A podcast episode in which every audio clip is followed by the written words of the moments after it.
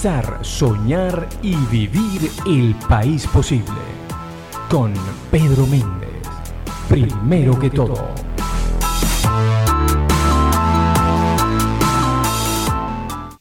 Muy buenos días. Aquí estamos en Primero que todo, como todos los lunes, revisando la coyuntura política del país y pensando en el país del mañana con aquellas personas que desde ya están construyéndolo. Estamos transmitiendo desde Radio Comunidad. Gracias a todo el equipo de Radio Comunidad por hacer esto posible. Y pueden seguirme en arroba pedro-méndez-d y en las redes de Radio Comunidad. Vamos entonces rápidamente con el editorial del día de hoy. Editorial aquí y ahora. Los acontecimientos políticos de los últimos días presentan a los venezolanos dos alternativas, o mejor dicho, el análisis de muchos presentan a los venezolanos dos alternativas que además son presentadas, son esbozadas eh, como eh, alternativas que, son excluyentes la una de la otra, eh, pero además que yo creo en lo personal que son incompletas las dos y que probablemente hay que hilar más fino para poder construir una alternativa que nos saque de, este, de esta situación tan dramática en la que estamos y que nos permita construir el cambio político en el país. ¿A qué alternativas me refiero? Por una parte hay quienes dicen que podemos y debemos ir a cualquier evento electoral que esté planteado en, en el futuro, bajo las condiciones que sean, porque la participación masiva va a ser suficiente para ganar, si no la mayoría de los asientos, por ejemplo, en la elección parlamentaria, nos va a permitir ir eh, construyendo eh, poco a poco la fuerza necesaria para el cambio político. Yo creo que esa tesis es incompleta porque, por experiencia propia, después de haber defendido los votos de los sucrenses en el municipio Sucre, en Petare y en otras partes del país en donde me ha tocado hacer trabajo político, electoral, de campaña y en el día de elecciones, la verdad es que lo que pareciera a todas luces, lo que yo vi en la elección de gobernadores del 2017 fue algo muy distinto a lo que se había visto en 2015 en términos del abuso oficial, del uso de los recursos del Estado, del uso de la violencia y de grupos armados para intimidar a los testigos de la oposición, eh, etcétera. Por eso yo creo que es responsable, al menos eh, en buena medida, cuando el liderazgo dice a esas elecciones de esa forma no podemos eh, asistir, pero y ni hablar de cosas como el registro electoral permanente, ni hablar de cosas como la justa participación de la oposición en los medios de comunicación, etcétera, etcétera. Pero hay una alternativa que otros plantean, que es simplemente eh, pedir una intervención extranjera, que yo creo que no es probable, no es posible y probablemente no es deseable. Eh, por lo tanto, presentar, y muchos lo hacen, la idea de que simplemente es cuestión de quedarnos esperando una invasión, creo que tampoco es la, solución al problema venezolano. Yo creo que el camino hay que hilarlo mucho más fino. Yo creo que es necesario que nosotros podamos, como oposición, como ese 80% de venezolanos que quieren un país mejor, presionar cuáles los, los, pilares que sostienen al régimen. Eh, presionarlo significa sí presión internacional significa sí la presión de aquellos venezolanos que están en el exilio y que están trabajando para presionar eh, los, los, flujos eh, de financiamiento y de sostén que dan sostén al, al, régimen. Pero además nosotros los venezolanos en el día a día debemos ejercer la presión necesaria adentro del país. ¿Por qué presión? Porque hay que lograr eh, sentar al régimen para poder construir unas condiciones que sean lo suficientemente presionados para que hayan unas condiciones que permitan ir a un evento electoral eh, al que valga la pena asistir y que realmente podamos eh, ponernos las botas e ir a ganar esa elección. ¿Y por qué digo, digo ponernos las botas? Porque mucha gente, incluso aquí en el municipio Sucre, en muchas partes dicen yo prefiero morir con las botas puestas, pero la verdad es que ir a entregar la voluntad de los venezolanos en la hoguera del, sacrificio de una elección eh, vendida, no es morir con las botas puestas, es quitarnos las botas e ir a arrodillarnos en un proceso que no es para nada justo, que no es para nada competitivo y que entregaría la voluntad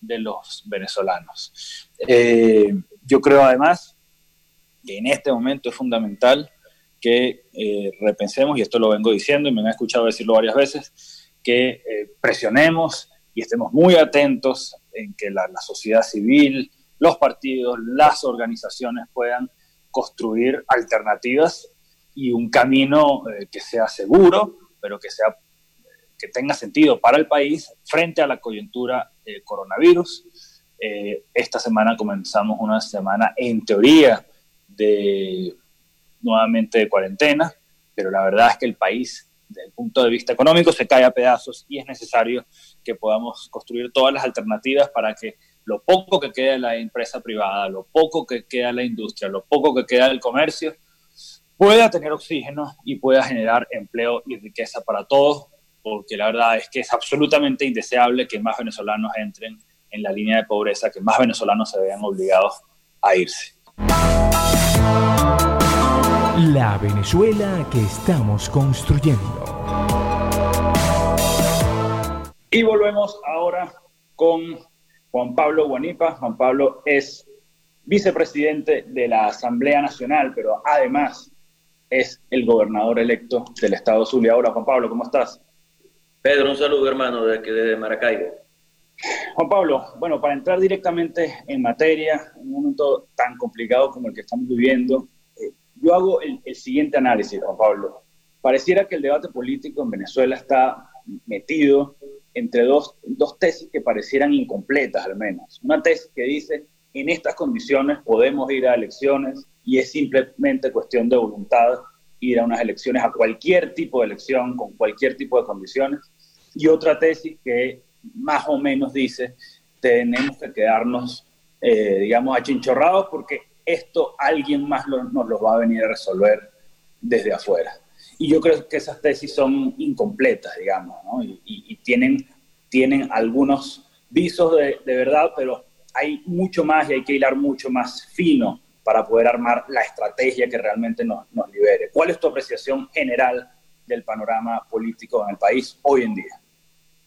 Bueno, mira, muy complejo todo lo que estamos viviendo. Eh, y yo creo que nosotros tenemos que partir de un foco que a veces siento que algunas personas o algunas organizaciones en la oposición quizás no tienen muy claro. El foco tiene que ser sacar a Nicolás Maduro de la presidencia que usurpa. Yo creo que algunos dirán, pero bueno, es una perogrullada, es obvio que ese es el foco. No, algunos piensan que nosotros tenemos que cohabitar, que convivir con Nicolás Maduro. Esa para mí es la tesis de la resignación. Es decir, sentimos o sienten algunos que bueno, que no hay chance, pues que tenemos que adaptarnos a esto y que lo que tenemos que hacer es lograr participar en algunos procesos. De esa manera podemos obtener algunos espacios, pero Maduro se mantiene usurpando la presidencia de la República. Esa, como te digo, es la tesis de la resignación. Yo no estoy de acuerdo con eso. Yo creo que nosotros tenemos que seguir dando la pelea. Y creo que eh, se impone una revisión de todo lo que hemos hecho hasta ahora, una revisión hasta de cómo ha funcionado lo que llamamos la unidad, en función de lograr alinearnos todo alrededor del foco. Y yo creo que eso es fundamental en este momento. Si nosotros logramos relanzar esa unidad con la convicción de que quien está en la unidad es porque tiene la, la certeza de que tenemos la obligación de sacar a Nicolás Maduro, yo creo que las cosas pueden retomarse y revisar las estrategias y seguir adelante, ¿no? Eh, lo que está pasando en Venezuela, insisto, es profundamente dramático y frente a eso no podemos dudar.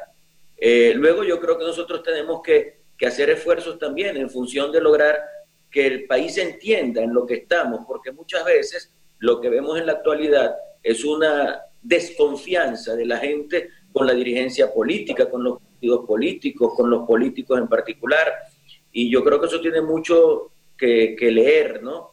Eh, por un lado, es cierto que hemos cometido errores y yo creo que un dirigente político lo menos que puede hacer es hablarle con total franqueza a la gente, reconocer los errores, reconocer que el objetivo que nos hemos trazado no ha sido logrado, pero también reconocer que hay una campaña de la dictadura con el manejo impresionante que esa dictadura tiene de los medios de comunicación, hay una campaña para eh, tratar de que se genere en la gente una sensación de desconfianza, de desesperación, de depresión, de desesperanza, que haga que la gente diga, bueno, aquí no hay dónde coger, ¿no? Es decir, si la dictadura ve que está tan mal en la opinión pública como lo está, ¿cuál es su objetivo? No recuperarse en la opinión pública porque saben que eso es muy difícil para ellos, pero sí destruir a la alternativa para que entonces la gente sienta que no hay absolutamente ninguna opción. Así que bueno, estamos en medio de una grave situación y eso nos obliga a detenernos un poquito en la acción, a pensar bien las cosas y a relanzar la lucha que tenemos que librar. Uno de los problemas más graves, Pedro, es que cada uno abrace una tesis y sienta que esa tesis es el fin en sí mismo. Entonces algunos dicen, no, aquí tenemos que ir a una rebelión militar. Otros dicen, no, aquí tenemos que lograr una insurrección popular. Otros dicen, no, no, no, aquí tenemos que lograr que venga gente de afuera, militares, etcétera, etcétera, y, y vengan a poner orden en Venezuela. Otros dicen, no, tenemos que ir a elecciones, pero con mínimas condiciones. Otros, no, no, no, vamos a elecciones como sea, con cualquier condición, lo importante es el hecho político, dicen. Entonces creo que cuando asumimos una tesis como esa, perdemos un poco el foco porque nos convertimos en defensores de esa tesis y tratamos que la gente asuma que esa es la vía y a veces nos importa más la vía que el objetivo que estamos buscando. Así que yo no me cierro absolutamente a nada, porque yo creo que nosotros lo importante es que logremos el objetivo y que la forma a través de la cual lo logremos, si hace que Maduro salga de la presidencia que usurpa, termina siendo legítima. Juan Pablo, ya volvemos al plano nacional, pero háblanos un poco del Zulia. Tú fuiste electo gobernador en el Zulia, bajo unas circunstancias que además yo siempre eh, resalto, porque se habla, por ejemplo, de Bolívar, pero poco se habla acerca del hecho de que eh, tú en las encuestas marcabas 30 puntos por encima del rival y al final la diferencia fue mucho menos. Es, decir, estimo yo al menos que hubo allí eh, fraude electoral, ventajismo, trampa, etcétera. Pero háblanos un poco, además de eso, de la situación del Zulia hoy, la situación que están viviendo los zulianos, el estado petrolero por excelencia del país, cómo se vive hoy en el Zulia. Mira, en efecto, cuando uno revisa el proceso de gobernador del estado Zulia, uno ve que varios ingredientes se sumaron en esa realidad que produjo un triunfo electoral. Y yo creo que el más importante fue la desesperación que la gente tenía por todo lo que ha vivido el Estado Zulia. A mí me impresiona ver encuestas de los últimos días eh, de la campaña electoral, donde nosotros presentábamos 70% de intención de voto frente a 30% de Arias Cárdenas, que había sido tres veces elegido gobernador del Estado Zulia. Y eso no, no tiene mucho que ver, o no, no, no, no se puede leer solo con la visión de que había un liderazgo o no. Se tiene que ver con la desesperación que la gente tenía porque el Zulia ha sido el estado más golpeado del país, sin que eso signifique una queja, ni una llorantina, ni nada parecido. El Zulia ha vivido una situación extremadamente mala, dañina, que ha afectado hasta la psiquis del zuliano. Aquí no contamos con electricidad, aquí no contamos con agua, no contamos con gas, no contamos con transporte público y así podemos hacer una lista. El tema de la gasolina que hoy afecta a toda Venezuela tiene por lo menos tres años en el estado Zulia, lo que quiere decir tres años grave, grave, con colas de dos, tres días para poder surtir de gasolina el vehículo. Y ahora el coronavirus, el sitio de mayor crecimiento en toda Venezuela es el estado Zulia. Ahora, fíjate que en aquel momento, en esa campaña electoral, con 40, con 30, con 35 puntos de diferencia según distintas encuestas, nosotros ganamos por 3,97 puntos. Lo que quiere decir que evidentemente hubo un proceso de fraude, de ventajismo, como se realizó, como se desarrolló en todo el país. Eh, yo estoy seguro que en condiciones más o menos normales, nosotros hubiéramos ganado de 18 a 20 gobernaciones y terminamos ganando cinco porque eran las gobernaciones o los estados donde más diferencia había con respecto al candidato eh, del chavismo. Entonces, eh, indudablemente que esta gente después, ya ellos venían con todo un proceso de intención de fraude antes, pero después de las elecciones de la Asamblea Nacional de diciembre de 2015, ellos intensificaron todo un esfuerzo, si se puede decir de esa manera, para controlar el sistema electoral y torcer la voluntad de la gente en los procesos electorales. El propio Maduro lo dijo con toda claridad en cadenas de radio y televisión. Nunca más podemos presentarnos a un proceso electoral si no tenemos la certeza de que lo vamos a ganar. Yo creo que nosotros hemos agotado todas las vías para lograr que el voto sea una herramienta para que Venezuela pueda resolver su problema de manera pacífica. Pero esta gente ha cerrado todas las puertas, incluyendo la puerta del voto. Yo, haciendo una pequeña reflexión, yo recuerdo la noche de esas elecciones aquí en el municipio Sucre del estado Miranda, en Petare, y hablaba en paz descanse con Chispeado esa noche, los dos muy cansados muy golpeados por, por lo que decía el CNE y por lo que había sido la jornada. Y yo recuerdo que Chispeado dijo eh, ese día, esa noche, me decía, Pedro, esta noche tocamos, este día pudimos tocar al Estado, al Estado partido por la cantidad de presencia de puntos rojos, del abuso oficial, del uso de vehículos oficiales, de la intimidación, del hecho de que sacaron testigos nuestros eh, a mano armada de los centros de votación, es decir, como nunca y muy diferente a lo que había sido el 2015, se vio la presencia del, del Estado partido. Juan Pablo, ante esta realidad, ¿cómo entender, y sobre todo frente a lo que pasó la semana pasada, con los partidos, con Acción Democrática, con Primera Justicia, que a mí en lo personal no me sorprende. Por supuesto que me preocupa muchísimo, pero creo que vista la lucha que tenemos por delante, era de esperarse. ¿Cómo entender la política? ¿Cómo hacer política hoy con todas las instituciones de lo que queda del Estado sometidas? Mira, yo creo que nosotros tenemos que asumir el tema de que vivimos en dictadura que es una dictadura cruel, criminal, que es una dictadura vinculada al narcotráfico, a la guerrilla, al paramilitarismo, vinculada al terrorismo, vinculada a todo lo que tiene que ver con países a los que no les importa para nada la democracia, como China, Rusia, Irán, Turquía, Cuba. Eh, eso, es eso es lo que tenemos que asumir.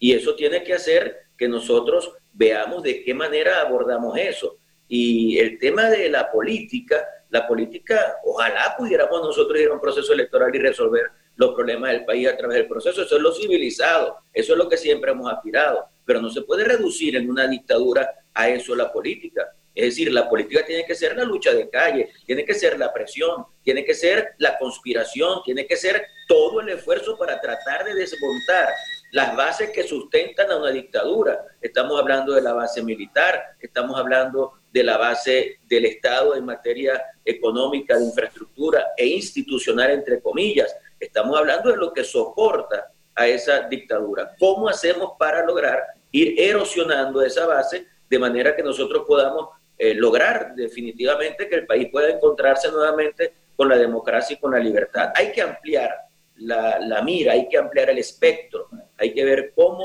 nosotros eh, logramos entender lo que estamos viviendo y asumir que esta es una pelea sumamente dura para lograr que la democracia regrese a Venezuela.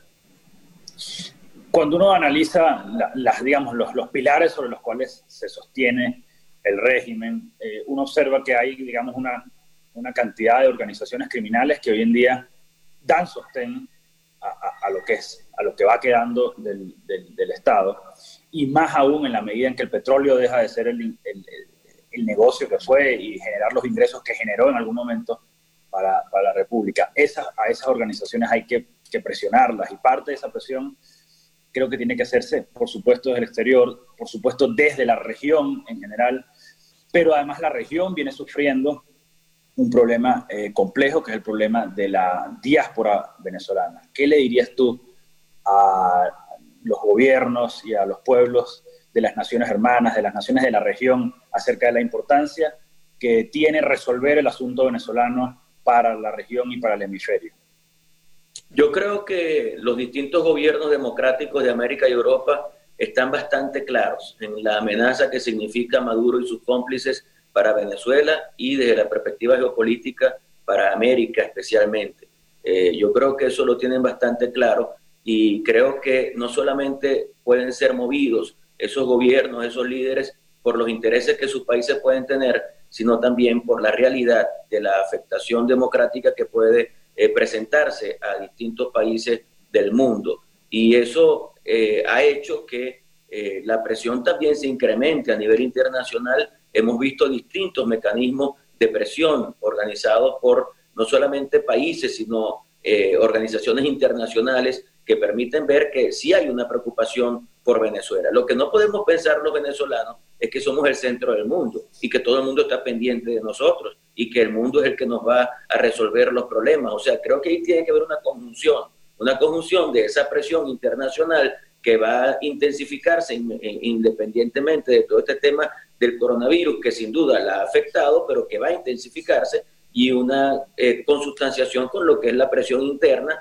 que es fundamental. Nosotros tenemos que ver dentro del país cómo logramos, en medio de toda esta situación, de toda esta tragedia, eh, incluyendo todo el tema otra vez del coronavirus, cómo logramos intensificar la presión con presencia en la calle que se una a esa presión internacional y que pueda generar el clima para que podamos lograr el cambio político en Venezuela. Es sumamente complejo todo, pero uno siempre tiene que luchar. La vida es así, la vida es una lucha permanente y uno puede caerse, pero uno se cae, se levanta, se sacude y sigue para adelante. Yo creo que eso es lo que nos toca a los venezolanos.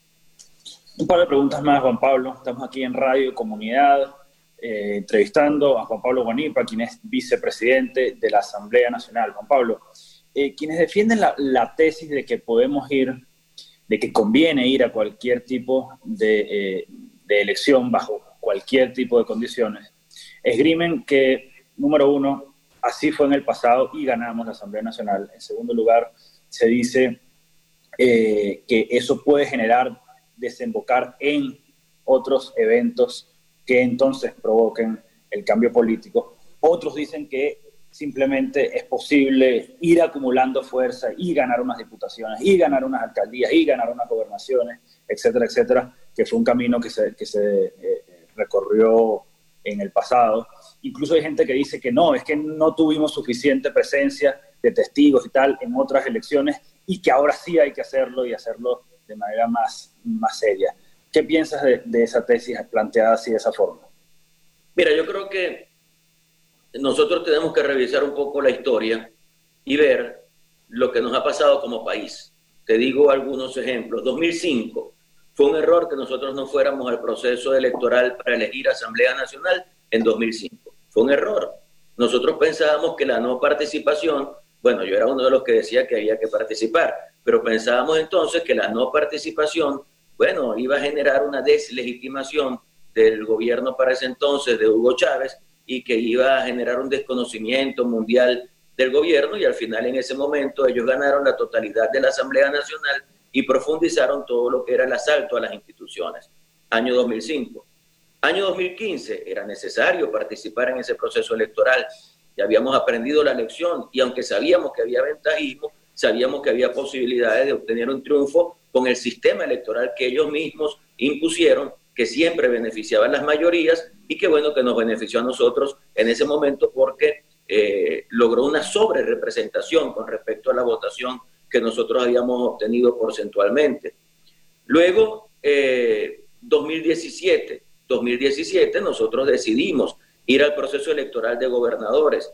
Y yo creo que fue un acierto en el sentido de que teníamos que darnos la oportunidad. Ya sabíamos cómo venía todo lo que estaba pasando en el país con el ventajismo y todo esto, pero decíamos, tenemos que agotar la vía electoral, sí que nosotros hemos sido siempre electoralistas, participacionistas, pero después vino el 2018 y yo creo que fue un acierto no ir a la farsa del 20 de mayo de 2018, porque de allí surge el desconocimiento global en contra de Nicolás Maduro. Y de allí surge, bueno, hasta la posibilidad de que se haya de que se haya este, instaurado Juan Guaidó como presidente encargado de la República y que ahí haya comenzado todo ese proceso de desconocimiento mundial de Nicolás Maduro. Si me, preguntas, yo creo que en este momento, en esta circunstancia, es muy difícil ir a un proceso como lo quiere hacer Nicolás Maduro, porque el riesgo más importante que nosotros tenemos con esa participación es legitimar a esa dictadura y de allí en adelante, ahí sí comenzaría el verdadero desierto de los venezolanos, el que no conocemos, el que no hemos vivido, el desierto de una legitimación mundial de una dictadura absolutamente inaceptable. Por eso hay que tener mucho cuidado y pensar muy bien qué es lo que vamos a hacer en este momento coyuntural, porque lo que no podemos hacer es decidir participar o no participar sin tener una visión clara y estratégica de qué es lo que nos conviene. Y si la decisión es no ir a esa farsa, nosotros no podemos eh, quedarnos en casa, tenemos que ver qué podemos hacer para intensificar la presión y para que ese hecho pueda ayudarnos en un desenlace que sea la salida de la dictadura de Maduro. Así que el momento es sumamente difícil, complejo, pero bueno, para eso estamos, tenemos que abordarlo y tomar una decisión con respecto a todo eso. Una última pregunta, Juan Pablo. Pensando en el futuro, ¿qué, ¿qué sueñas tú para Venezuela? ¿Por qué haces política? ¿Qué crees tú que puede ser este país o cómo crees que puede ser en el futuro eh, si logramos el cambio político hoy?